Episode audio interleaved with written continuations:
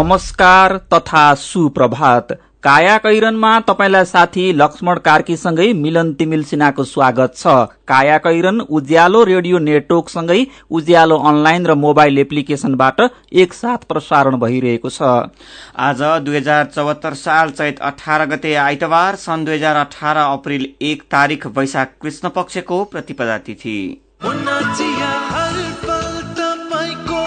कैरनका साथमा मुना चिया। हर उत्सव हर मौसममा मुना चिया। काया कैरन शुरू गरौं मुख्य मुख्य खबरका शीर्षकहरूबाट।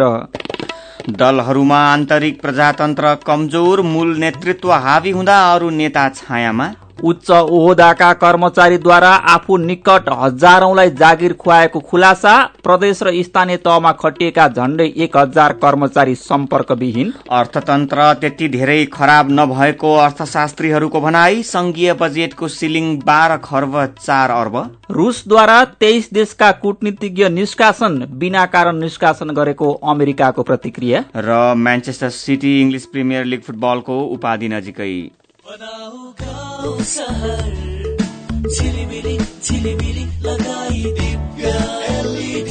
दिव्य एलइडी बल्ब। दुई वर्षको वारेन्टीका साथ चौधवटा साधारण चिम बाल्नुभन्दा एउटा दिव्य एलइडी बल्ब बाल्नुमै बुद्धिमानी। दिव्य एलइडी बल्ब उज्यालोमा छ दम खर्च पनि कम। Divya LED bulb.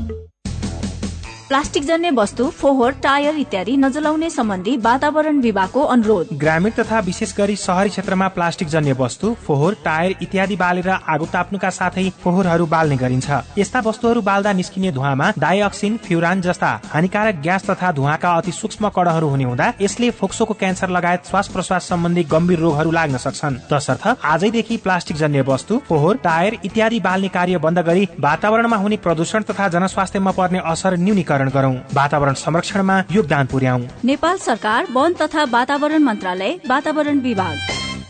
Hetauda cement गुणस्तरमा उच्च एक पटकको प्रयोग पुस्तौं पुस्ता ढुक्का।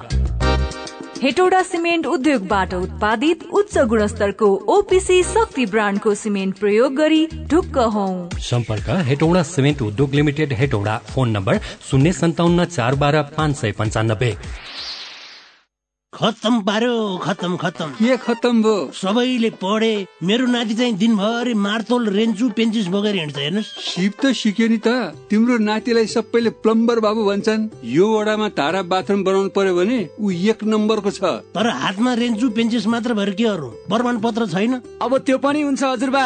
हामी जस्तै विभिन्न सिप भएका तर प्रमाण पत्र नभएकाहरूले सिटिई भिटीको पाएको पर्ने सिप परीक्षण केन्द्रमा परीक्षा दिएर तह एकदेखि तह चारसम्मको मान्यता प्राप्त प्रमाण पत्र लिन पाइन्छ। ए हो र? त्यति मात्रै हो र हजुरबा। अब चाँडै नै तह पाँचदेखि तह आठसम्मको प्रमाण पत्र समेत प्राप्त गर्ने प्रणाली बन्दैछ। यसको अर्थ अब प्राविधिक तथा व्यावसायिक धारमा पनि बिए एमए र पिएचडी सम्मको योग्यता हासिल गर्न सकिनेछ।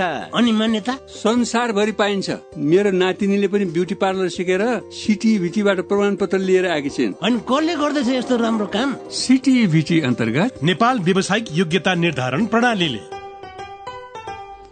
काया कैरनमा अब खबरको सिलसिला प्रमुख तीन दल एमाले कांग्रेस र माओवादी केन्द्रमा मूल नेतृत्व शक्तिशाली देखिएको छ।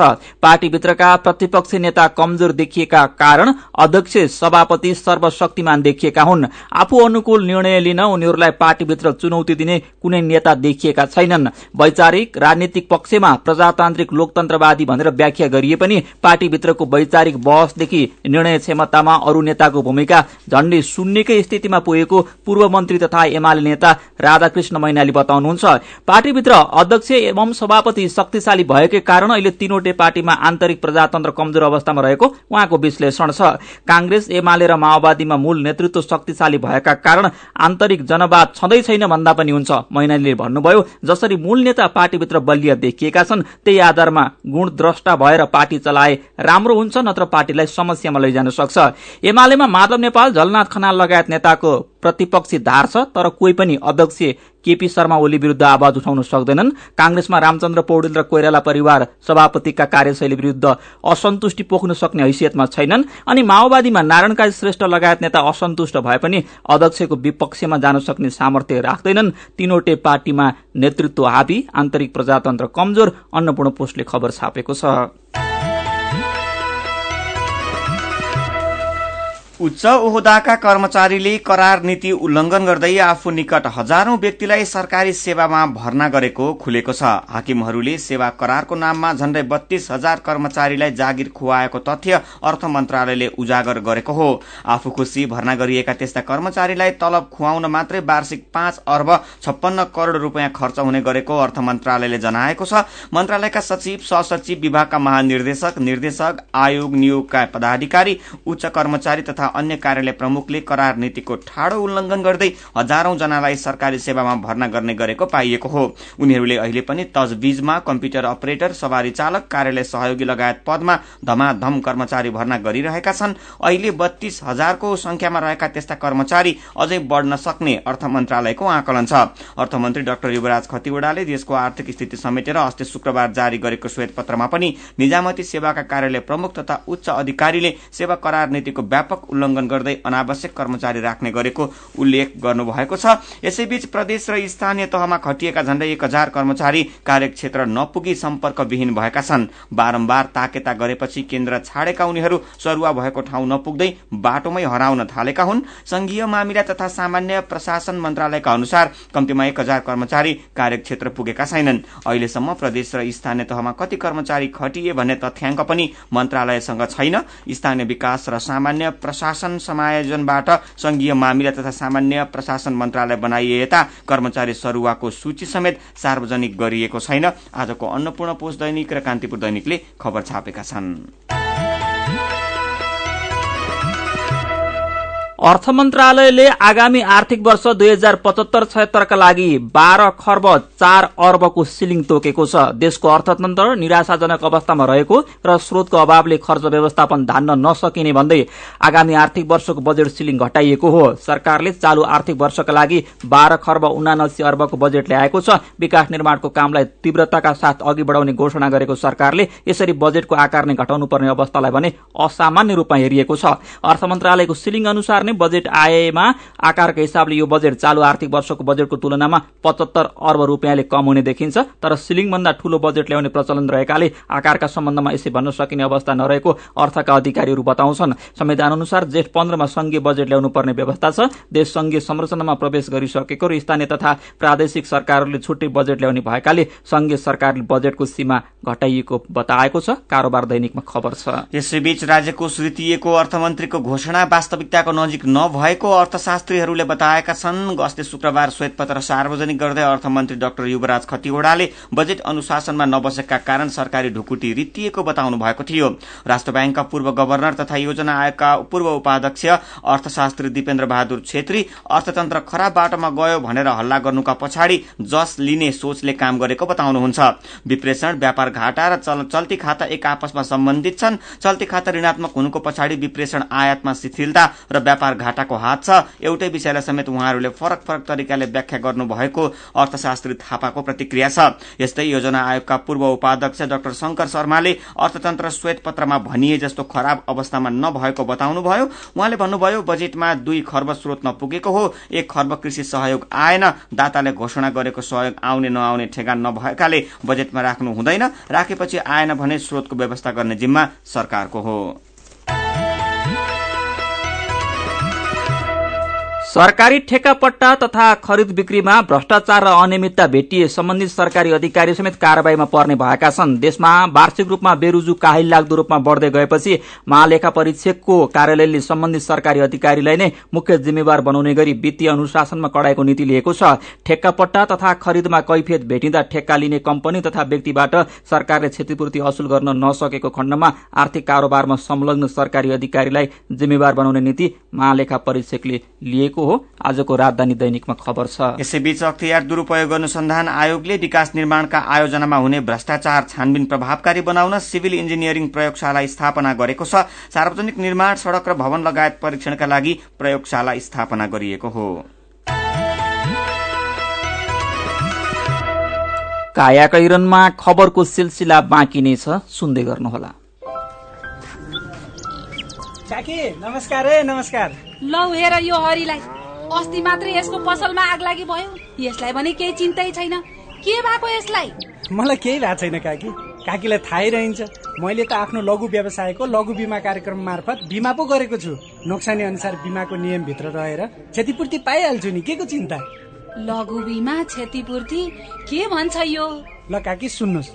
लघु बिमा भनेको मानिसहरूको दैनिक जीवन तथा जीविकोपार्जनको क्रममा आइपर्ने विभिन्न प्रकारका जोखिमहरूबाट हुने आर्थिक नोक्सानीमा क्षतिपूर्ति दिने कार्यक्रम हो। ए अनि कस्ता जोखिमहरूमा लघु बिमाले सहयोग गर्छ त? लघु बिमा गरेमा विभिन्न कारणले हुने दुर्घटना तथा रोगहरूको उपचार बापत हुने औषधि उपचार खर्च प्राकृतिक प्रकोप आगलागी तथा अन्य कारणले हुने व्यक्तिगत सम्पत्तिको नोक्सानी लघु व्यवसाय सञ्चालनको क्रममा हुने अनिश्चितता तथा नोक्सानी बाली तथा पशुधनमा हुने क्षति बापत क्षतिपूर्ति पाइन्छ। ए ए अनि यस्तो सुविधा कसरी लिन सकिने रहेछ त? क कसले पाउने हुन्? फेरि बिमा गर्दा खर्च पनि त लाग्ला नि। लघु वित्त कार्यक्रममा सहभागी ग्राहकहरूले स्थानीय स्तरमा सञ्चालित लघु वित्त संस्थाहरू मार्फत लघु बिमाको सेवा लिन सक्छन्। यस बिमा कार्यक्रमको बिमा शुल्क न्यून हुने भएकोले थोरै खर्चमा भविष्यमा आउन सक्ने आर्थिक जोखिमको सजिलै व्यवस्थापन गर्न सकिन्छ काकी ओहो लौ गजबकै कुरो रहेछ। अब हामी सबैजनाले लघु बिमा कार्यक्रममा सहभागी भई आफ्नो र परिवारको जीवन सुरक्षित पार्नुपर्छ। ए बाबु यो कुरो त सबै गाउँलेहरूलाई भनिदिए है लघु बिमा गरौँ ढुक्क रहौँ। युके एड सक्षमको सहकार्यमा नेपाल विमक संघद्वारा जारी सन्देश।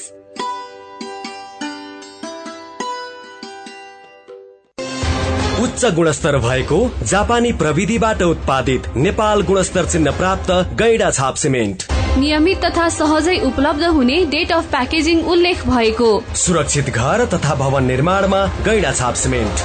वाह जोसँग गैडा सिमेन्ट छ उसँग सब थोक छ।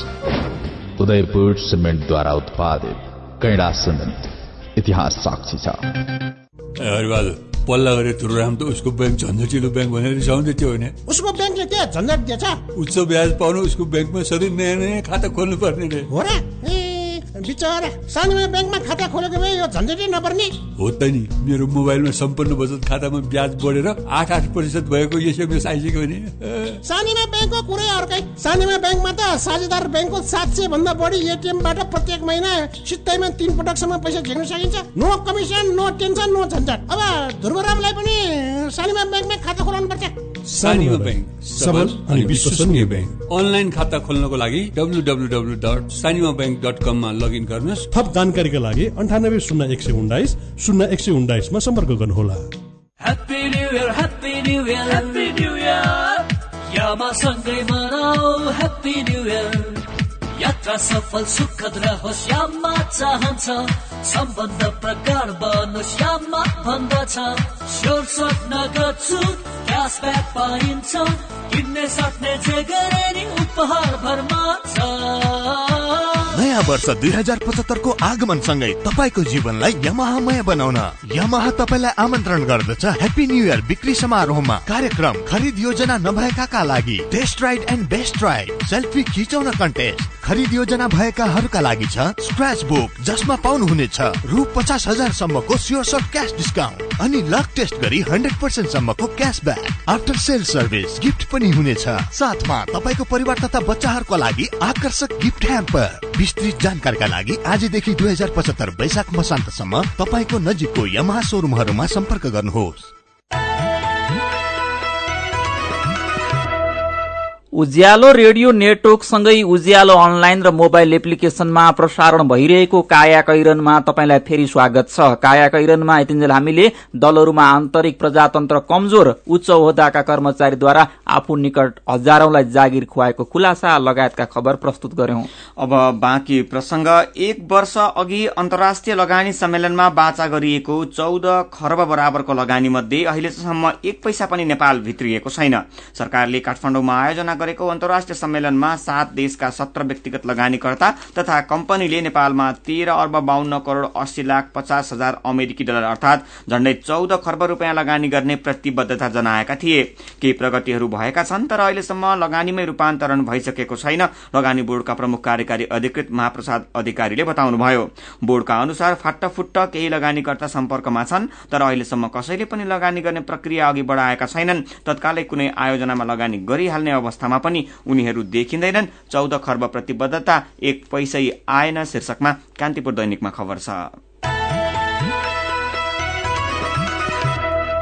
जनप्रतिनिधिकै सक्रियतामा ललितपुरको गोदावरी नगरपालिका ए आठ डुकुछा छाप स्थित बागमती नदीको किनार कटान गरेर धमाधम बालुवा निकासी भइरहेको छ। ओडाका ओडाध्यक्ष सुखबहादुर लामा स्थानीय दिनेश लामा सञ्जीव अधिकारी लगायतको टोलीले नदीको बाह फर्काएर अवैध रूपमा बालुवा तस्करी गरिरहेको आजको नागरिक दैनिकले खबर छापेको छ। उनीहरूले सञ्चालन गरिरहेको साइनिङ बालुवा वासिङ सेन्टरबाट दैनिक सय भन्दा बढी ट्रिपर बालुवा जिल्लाका विभिन्न डिपोमा पुग्ने गरेको स्थानीय बासिन्दाको भनाइ छ। वडाध्यक्ष लामाले बीस भन्दा बढी कामदार र टोले गुण्डाहरू प्रयोग गरेर बालुवा तस्कर गर्दै आएका छन्। तस्करको कुरा माथिसम्म पुग्ला भनेर बाहिरी मान्छेलाई यहाँ प्रवेश गर्नै दिँदैनन्। नाम उल्लेख नगर्ने शर्तमा एक स्थानीय बासिन्दाले भने यो बगरबाट दैनिक सय टिपर भन्दा बढी बालुवा निकास निकासी भइरहेको छ। उनका अनुसार यो खानी पूर्ण रूपमा अवैध हो। बागमती किनार छेउछाउको झण्डै सय रोपनी जग्गा कब्जामा लिएर टरा निर्माण गरिएको छ। त्यस्तै ती जग्गामा बालुवा गिट्टी र ढुङ्गा भण्डारण भइरहेको छ। आफ्नो धारमा बगिरहेको बागमतीलाई दायाँतर्फ फर्काएर बालुवा झिक्ने काम भइरहेको छ। लगन खेल बजारबाट सात किलोमिटरको दूरीमा पर्ने त्यो क्षेत्रमा भइरहेको बालुवा तस्करी नियन्त्रणमा न त जिल्ला प्रशासन कार्यालयको ध्यान पुगेको छ न त नगरपालिकाको नै प्रमुख जिल्ला अधिकारी महादेव पन्थ बालुवा खानीको निगरानी गरी त्यसको रेकर्ड राख्ने मुख्य निकाय गोदावरी नगरपालिका रहेको बताउनुभयो। उहाँले भन्नुभयो हामीले डुकु छापको त्यो खानी बन्द गर्न भनेर नगरपालिकालाई पत्र काटेका थियौं तर नगरपालिकाले यसबारे चासो दिएन। वडाध्यक्ष लामाले आफूहरू विकासका लागि खानी सञ्चालन गरेको जवाफ दिएका छन्। वडाध्यक्षका अनुसार खानीका मुख्य लगानीकर्ता दिनेश हुन्। उनले भने खानीमा गृहमन्त्री रामबहादुर थापाका भाइ नरेश थापा र उपराष्ट्रपति नन्दबहादुर पुनका छोरा दिपेश पुनको पनि लगानी छ। दुई वर्ष अघिदेखि सञ्चालित उक्त बालुवा खानी कम्पनी रजिस्ट्रारको कार्यालयमा पनि दर्ता छैन। खानी भएका जिल्लामा जिल्लाको खानी तथा उद्योग अनुगमनका लागि प्रमुख जिल्ला अधिकारीको संयोजकत्वमा समिति गठन हुने प्रावधान छ। तर ललितपुरमा छ वर्ष अघि गठित समिति निष्क्रिय छ। नागरिक दैनिकमा खबर छ। काठमाडौँ बाहिर पहिलो पटक फुटबलमा दिउँसो र राति अर्थात डे नाइट प्रतियोगिता विराटनगरमा शुरू भएको छ। हिजोदेखि शुरू भएको विराट गोल्ड कपले राति पनि फुटबलको प्रत्यक्ष मजा लिने व्यवस्था गरेको हो। दिउँसोको गर्मी र हावाहुरी छलेर राति पनि फुटबल हेर्न पाएपछि दर्शक पनि दंग भएका छन्। विराटनगरबाट उज्यालो सहकर्मी सुमन तिमेल सिन्हाको रिपोर्ट। बाहिर अध्यारोले ढपक्कै ढाके पनि विराटनगरको शहीद रंगशाला झलमल्ल छ। रंगशालामा रात परेको कुनै अनुभव नै छैन। आफ्नो ठाउँमा पहिलो पल्ट फ्लड नाइटमा खेल हुने भएपछि हौसिएर रंगशालामा पुगेका दर्शक खचाखच छन्। यिनै खचाखच दर्शकका माझमा आतसबाजी सहित भव्य समारोहमा शुरू भयो विराट गोल्ड कप मुफसलमा पहिलो पटक फ्लड नाइटको माध्यमबाट रातिको समयमा आयोजना गरिएको फुटबल प्रतियोगितामा दर्शकको ध्यान तानिएको छ। काठमाडौँमा बन्द भइसकेको अवस्थामा विराटनगरले थालेको अभियानले खेलाड़ीलाई उत्साह थपेको छ भन्नुहुन्छ आयोजक समितिका उपाध्यक्ष सन्तोष बानिया। मफसल त पहिल्यै हो। कोसिस हो नि आज धेरै व्यापारी यिनीहरूको आँखा लागिसक्यो यसलाई सही ढङ्गको अब बनाउनु पर्छ भनेर। अध्यक्षले पनि बोलेको छ यसबाट बचेका उठेका रकमहरू लाइटमा लगाउँछु। मेयरले पनि वचन दिएको छ लगाउँछु। परिषदले पनि वचन दिएको छ बनाउने। यो बन्छ एक वर्षभित्र। सकेन भने विदेशलाई गुहार्ने। अब अन्तर्राष्ट्रिय मापदण्डभित्र स्टेडियम आउँदैछ। काठमाडौँको दशरथ रंगशालामा यसअघि फ्लड नाइटमा फुटबल खेलाइएको भए पनि अहिले रंगशाला पुनर्निर्माणको क्रममा छ र त्यहाँ कुनै प्रतियोगिता नै हुन सकेको छैन। यस्तो स्थितिमा विराटनगरले फ्लड नाइटमा प्रतियोगिता आयोजना गरेर आफू काठमाडौँमा हुने अन्तर्राष्ट्रिय प्रतियोगिता गर्न सक्षम छु भन्ने सन्देश दिएको छ। त्यसैले विराटनगरका उद्योगी व्यवसायी पनि हौसिएका छन्। प्रतियोगिताको प्रवर्धक मोरङ व्यापार संघका अध्यक्ष पवन कुमार सारडा। हामी निजी क्षेत्रले पनि खेलको नेपालको खेललाई प्रवर्धन गर्नुपर्छ क्रिकेट होस् फुटबल होस् नेपालको क्रिकेट पनि अहिले जुन हाइट लिएको छ यसमा पनि निजी क्षेत्रको धेरै ठूलो भूमिका। कुनै पनि काम शुरू गर्न जति कठिन छ त्यसलाई निरन्तरता दिन पनि उत्ति नै कठिन हुन्छ। तर प्रतियोगितालाई विश्वास गर्ने आधारहरू तयार भएमा त्यसलाई नियमित गर्नमा कुनै समस्या नहुने अनुभव छ। दुई हजार बहत्तर सालमा विराट गोल्ड कपको संयोजन गरेका राजेन्द्र राउतसँग। फेरि दुईटा कुरा के छ एउटा क्वालिटी टिम हुनु पर्यो र दर्शक आउनु पर्यो त्यसमा। र उसले लगानी गरेको प्राइजमा चाहिँ उसले फाइदा त्यहाँबाट पाउनु पाउनको लागि नै प्राइज उसले खर्च गर्छ। भनेपछि हामीले पहिला सुरु खेल राम्रो देखाउन सकेर टिम ल्याउन सकेपछि नै आगामी दिनको लागि फेरि प्रायोजकहरू हामीले पाउन सक्छौँ। प्रतियोगितालाई टिकाउन प्रायोजकको पनि महत्वपूर्ण भूमिका हुन्छ। त्यसैले पत्याएका र चलेका खेलाडी र क्लबहरूलाई ल्याउन सकेमा दर्शकको मात्र नभई प्रायोजकको पनि कमी हुँदैन। झापा एघारलाई संयोजन गर्दै आएका रम्पम उत्पादक एसियन थाई फुड्सका संचालक महेश जाजो। खेलकुद क्षेत्रमा डेढदेखि दुई करोड हाम्रो लगानी छ। ठाउँ ठाउँमा हामीले गोल्ड कप खालि फुटबल मात्र होइन हामी क्रिकेटमा पनि लगानी गरेको छौँ। जहाँ जहाँ खेलकुदको सम्भावना देखिन्छ किनभने म पनि एउटा खेलकुदको खेलाडी पुरानो खेलाडी भएको नाताले मलाई खेलदेखि माया छ। मेरो पनि भन्नु छ। प्रधानमन्त्री केपी शर्मा ओलीले नेत्र विक्रम चन्द विप्लवलाई बच्चा जस्तो व्यवहार नगर्नुहोस् भनेर सुझाव दिएको खबर उज्यालो अनलाइनमा पढेर जनक बुढाथोकी लेख्नुहुन्छ। यो त ताली पिट्ने कुरा मात्रै भयो। भ्रष्टाचार र घुसफेटलाई नियन्त्रण गरेर देखाउनुहोस् प्रधानमन्त्रीज्यू। सबै जनताले वाह वाह गर्नेछन्। यसै विषयमा गोइन भोटे उज्यालोको फेसबुक पेजमा लेख्नुहुन्छ सरकारको पक्षमा नभएका पार्टीलाई अझै उत्तेजित र आक्रमक बनाउने प्रधानमन्त्रीको यो प्रस्तुति जिम्मेवार भएन। यस्तो अभिव्यक्तिले मात्र अशान्ति निम्त्याउँछ। फरक विषयमा रविन्द्र कुँवर हाम्रो फेसबुक पेजमा लेख्नुहुन्छ देश विकासको लागि भनेर चुनाव जिताएर पठाएका जनप्रतिनिधि नै हिजो आज दिनै पछि विभिन्न घटनाहरूमा संलग्न रहेको सुन्नमा आएको छ। होइन देशको विकास गर्छौं भनेर बाचा कसम खाएका मान्छे नै जघन्य अपराधमा संलग्न भएको आरोपमा पक्राउ पर्छन्। के नेपालमा राम्रा मान्छे ठूलो पदमा कहिल्यै पनि नपुग्ने हो र जिम्मेवार पदमा बसेर राष्ट्रघात गर्नेलाई जन्म कैद गरिनुपर्छ। रविन जङ छेत्रीको ट्वीट छ नेपाली मिडियाले बिहानदेखि रातिसम्म समाचारमा राजनैतिक समाचारलाई बढ़ी प्राथमिकता दिएको देखिन्छ। सामाजिक सांस्कृतिक आर्थिक शैक्षिक प्रविधि तथा वातावरण सम्बन्धी जानकारी र समाचारलाई स्थान दिए कस्तो हुन्थ्यो होला? अनि यो वर्षको एसईई परीक्षाका बारेमा सन्तोष पराजुली उज्यालोको फेसबुक पेजमा लेख्नुहुन्छ। प्रश्नपत्रमा सानो सानो कुरामा पनि त्रुटि भेटिए। यस्तो प्रक्रियाले नेपालको शिक्षाको अन्तर्राष्ट्रिय स्तरमा लज्जा बोध हुन्छ। अब प्रश्न पत्र छाप्ने बेलामा कमजोरी केही छ कि? हेरेर मात्रै छाप्नुहोला। विचारका लागि तपाईँलाई धन्यवाद। मेरो पनि भन्नु छ। मेरो पनि भन्नु छ प्रस्तुत गर्दै हुनुहुन्थ्यो साथीहरू अर्जुन पोखरेल र सुजाता खत्री। तपाईँले सुन्दै हुनुहुन्छ काया कैरन। हामीसँग खबरको सिलसिलासँगै कार्टुन पनि बाँकी नै छ। सुन्दै गर्नुहोला।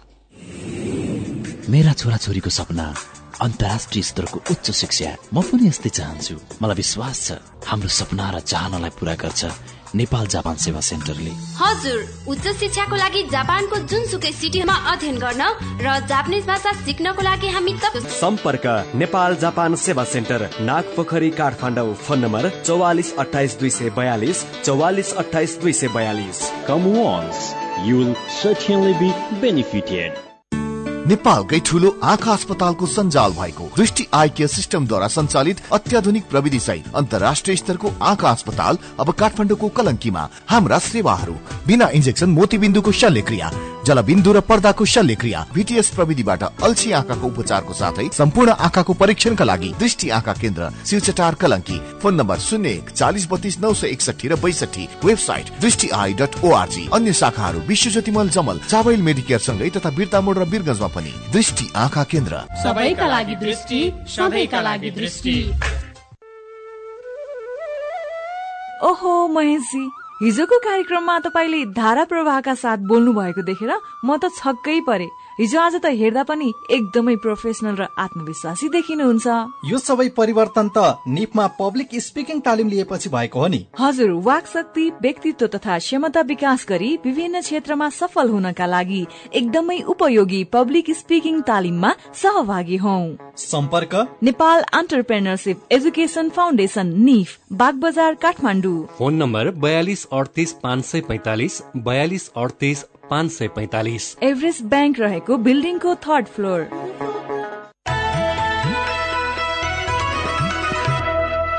सीधा कुरा प्रश्न विचार काठमाडौँमा नब्बे मेगाहर्ज। उज्यालो रेडियो नेटवर्क मार्फत देशभरिका विभिन्न एफएम स्टेशन तथा उज्यालो अनलाइन र मोबाइल एप्लिकेशनमा प्रसारण भइरहेको काया कैरनमा तपाईँलाई फेरि स्वागत छ।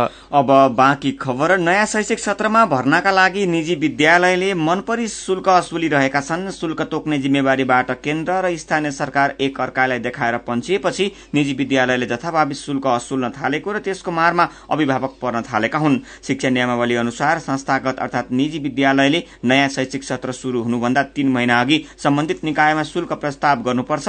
प्रस्ताव स्वीकृत भएपछि मात्रै कार्यान्वयनमा ल्याउनुपर्छ तर अहिले नयाँ शैक्षिक सत्रका लागि शुल्क प्रस्ताव कहाँ पेश गर्ने भन्ने अन्यल छ। कक्षा एकमा भर्ना गर्न अठासी हजार शीर्षकमा आजको नागरिक दैनिकमा खबर छ। अब विदेशको खबर रूसको विदेश मन्त्रालयले तेइस देशका कूटनीतिज्ञलाई आफ्नो देशबाट निष्कासन गर्ने घोषणा गरेको छ। आफूमाथि दुर्व्यवहार गर्नेलाई उचित जवाफ दिने भन्दै रूसले आफ्नो देशमा रहेका विदेशी कूटनीतिज्ञलाई निष्कासन गर्न लागेको हो। पछिल्लो समयमा विश्वका कयौं देशले रूसी कूटनीतिज्ञलाई निष्कासन गर्ने गरेकाले त्यसको बदलामा रूसले पनि ती देशका कूटनीतिज्ञलाई देश निकाला गर्न थालेको हो। अमेरिकाले आफ्ना कूटनीतिज्ञहरूलाई रूसले बिना कुनै आधार देश निकाला गरेको बताएको छ। यसलाई अमेरिकाले आधारहीन भनेको छ। अब केही खेल खबर दोस्रो धनगढ़ी प्रिमियर लीग अर्थात डीपीएल क्रिकेटको उद्घाटन खेलमा काठमाडौँ गोल्डेन्सले घरेलु टिम चौराहा धनगढ़ीलाई सात विकेटले हराएको छ। धनगढ़ीका लागि ओपनर सुनिल धमलाले अर्धशतकीय योगदान गरे पनि टिमको जितका लागि त्यो प्रभाव त्यो त्यो पूरा भएन। काठमाडौँकै साहब आलमले प्रतियोगितामा पहिलो ह्याट्रिक लगाए। धनगढ़ीले पहिलो ब्याटिङ छ विकेट गुमाएर एक सय पैंतालिस रन बनाएको थियो। प्रत्युत्तरमा काठमाडौँले बीस ओभरमा छ विकेटको क्षतिमा एक सय छयालिस रन जोड्यो। धनगढ़ीका लागि ओपनर सुनिल धमलाले अर्धशतक प्रहार गरेका थिए।